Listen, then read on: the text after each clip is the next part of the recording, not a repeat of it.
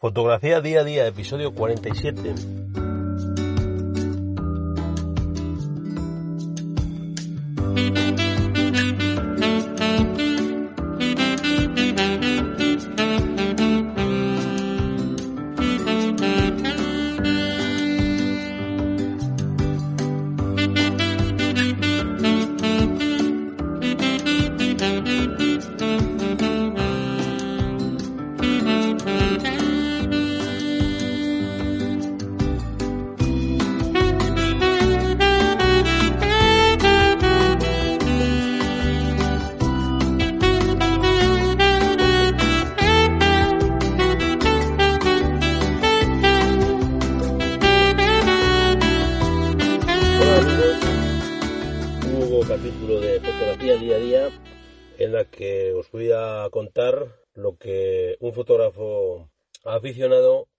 En los últimos, en los últimos días. Mi nombre es Luis Manuel Fernández, dirijo y presento este podcast que sabéis que narra eso, el día a día del fotógrafo. Bien, eh, ¿qué estoy haciendo? Pues estoy, me he metido en estos últimos días con el Capture One. Me he metido a procesar con el Capture One. No porque me vaya a cambiar, que a lo mejor sí, sino por el mero hecho de aprender. De, de bueno, de poder seguir una conversación con la gente que usa el Capture One. Me, porque bueno, muchas veces estás, estás hablando con ellos y te hablan del Luma y te hablan de, de la gestión del color y, bueno, pues poder, poder saberlo, pues te- es la curiosidad de saber lo que, lo que es todo eso de lo que hablan los compañeros de, fatigas. Fijaros que estoy aquí grabando y estoy viendo un colirrojo real y le voy a hacer una foto. ¿eh? Aquí no se puede perder el tiempo ni un momento. Que va a ser la única foto que vamos a hacer hoy por la mañana. Estoy grabando, son las 8 de la mañana. Estoy en mitad del campo eh, intentando hacer el gato montés, pero ha sido imposible porque hay una presión turística mm, sobre las zonas de campeo de este animal que, impiden verle. Pero bueno, eh, de eso hablo luego. Os digo que, que estoy con el Capture porque quiero aprender, quiero saber cómo, cómo es el programa, a ver si en este mes que le tenemos gratis, pues puedo mm, tener una, una primera toma de contacto con él y bueno, poder opinar, poder opinar si me gusta más, si me gusta menos. Sabéis que soy, soy usuario de Lightroom y Photoshop. Eh, puedo seguir, puedo ser- voy a seguir siéndolo, pero no sé si voy a pagar la licencia de Capture One además, porque bueno, no es barata. Estamos hablando de 200 euros la licencia permanente y no sé si ciento y pico la, la suscripción anual. Eh, no sabría por cuál decantarme. Quizá por la suscripción anual, porque la licencia permanente eh, no me no sirve porque bueno van a estar sacando versiones nuevas continuamente. De hecho se está hablando de la versión 22 y sería otro desembolso de, de otros 100 euros más o menos. Con lo cual no sabría por cuál decantarme.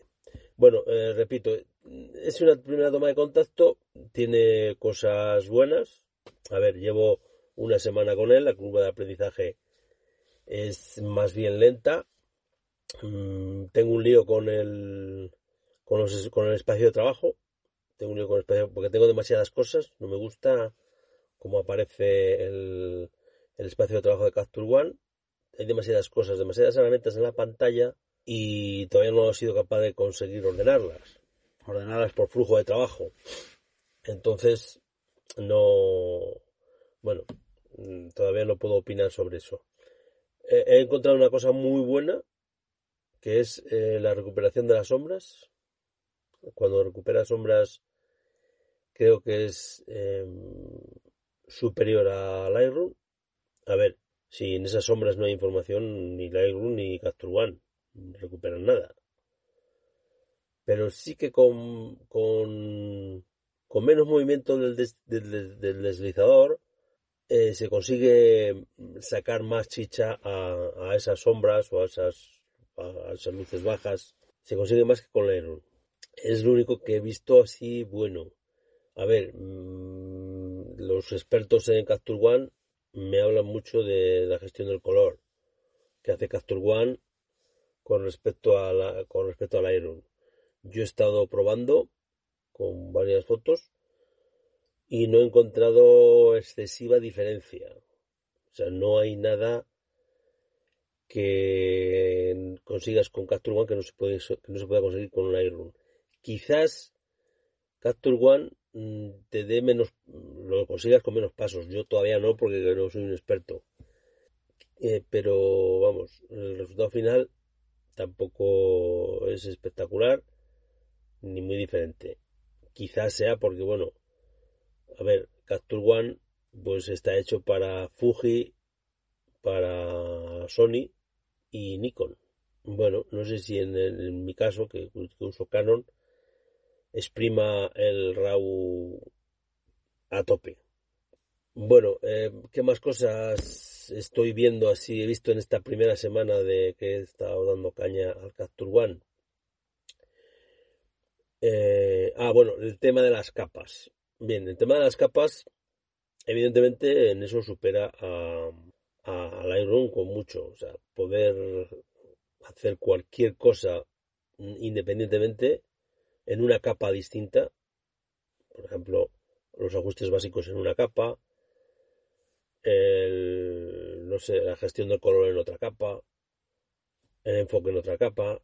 Eh, bueno, incluso los colores el azul en una capa, el rojo en otra, el amarillo en otra, el ajuste local, este ajuste local en otra capa distinta. A ver, Capture One es capaz de sacar una foto final mejor que Lightroom. Muchísima, probablemente Capture One sería el único revelador, o sea, es más revelador y procesador. A ver si me explico. Lightroom es más revelador y menos procesador necesitas más de Photoshop. Y Capture One mm, te dejaría una foto final, se te dejaría más fotos finales que, que, que, te hace Lightroom. conseguirías el resultado final mm, mejor con, con Capture One. Bueno, volviendo otra vez al tema de las capas. Claro, yo tengo un flujo de trabajo con, con Lightroom con Lightroom, Photoshop, es que tengo los dos abiertos siempre en mi, en mi escritorio. Entonces me paso de uno a otro. Bueno, eh, a, ver, mm, mi flujo de trabajo es unos ajustes básicos en, en Lightroom, los, los, eh, lo, básico, lo básico, y luego me voy a Photoshop. Y todo este tema que trabaja Capture One en capas, esto yo también lo hago en capas. Lo consigo en capas con Photoshop y el filtro de cámara RAW. Eh, me voy al cámara RAW, por ejemplo, eh, hago la, la calibración de color, pa, eh, una capa. Me mm, gestiono el color de las altas luces, una capa. Las sombras, otra capa. En cada capa puedo enmascarar.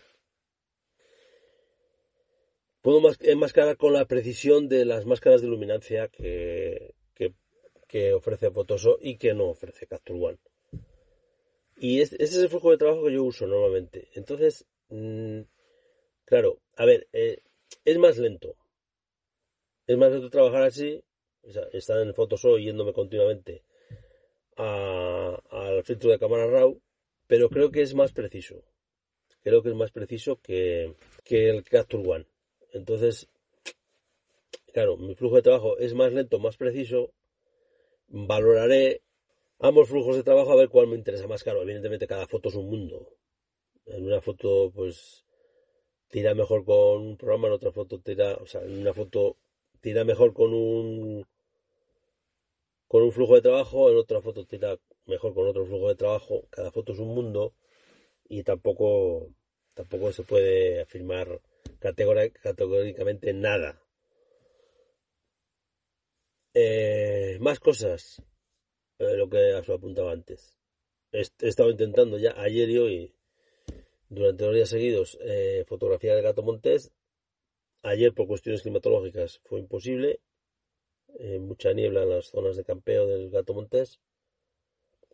Y hoy mm, me he presentado en la zona de campeo, aparte de dos fotógrafos más, aparte de dos fotógrafos más, nos hemos encontrado con una presión turística muy fuerte.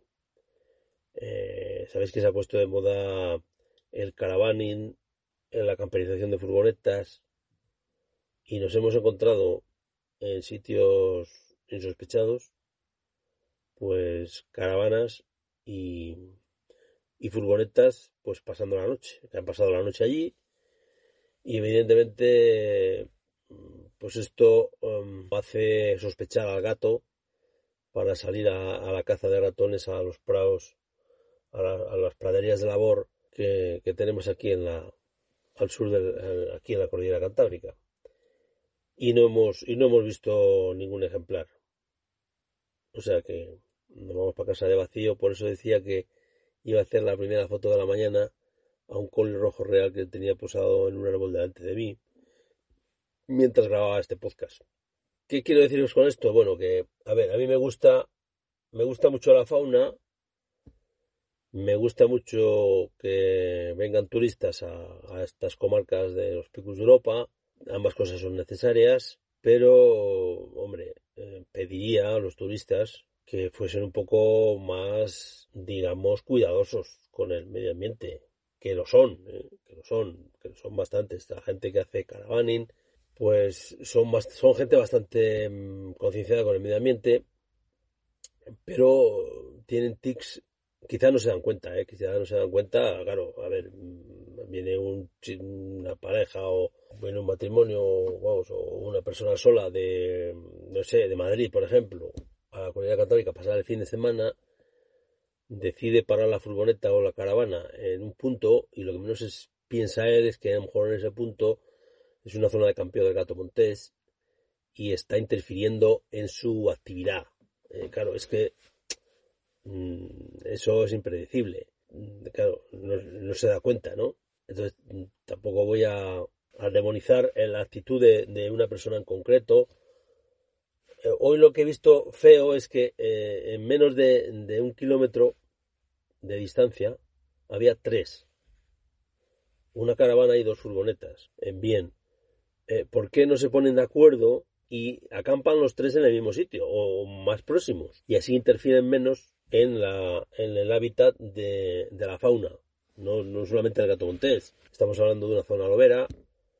Eh, recientemente eh, aquí se ha visto una osa con, con dos esbardos. Bueno, vale, yo me pongo, yo, yo paro aquí, bueno, pues mm, llega otro y ve que hay una furgoneta parada, bueno, pues que para él también, hace la noche allí no que se vaya 100, metros o 200 metros más allá, quizá por intimidad, quizá por tener más intimidad y tal, pero es que estamos interfiriendo en el hábitat de, la fauna.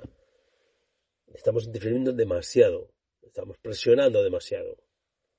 Mm, ya, vamos, hago un llamamiento aquí a los, a los turistas que practican el caravaning, pues que eh, les, o sea, les pediría que fueran un poco más cuidadosos a la hora de, de parar de, parar para hacer noche y a ser posible pues que se juntasen.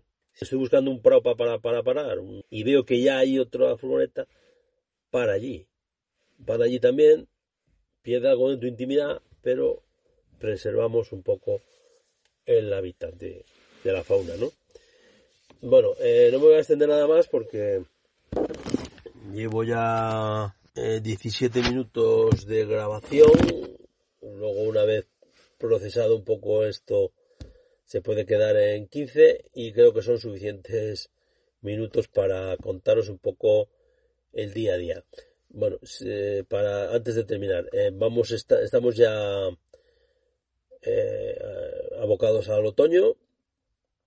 En una semana entrará oficialmente la entrará astronómicamente la la estación, mm, meteorológicamente creo, que ya estamos en ella.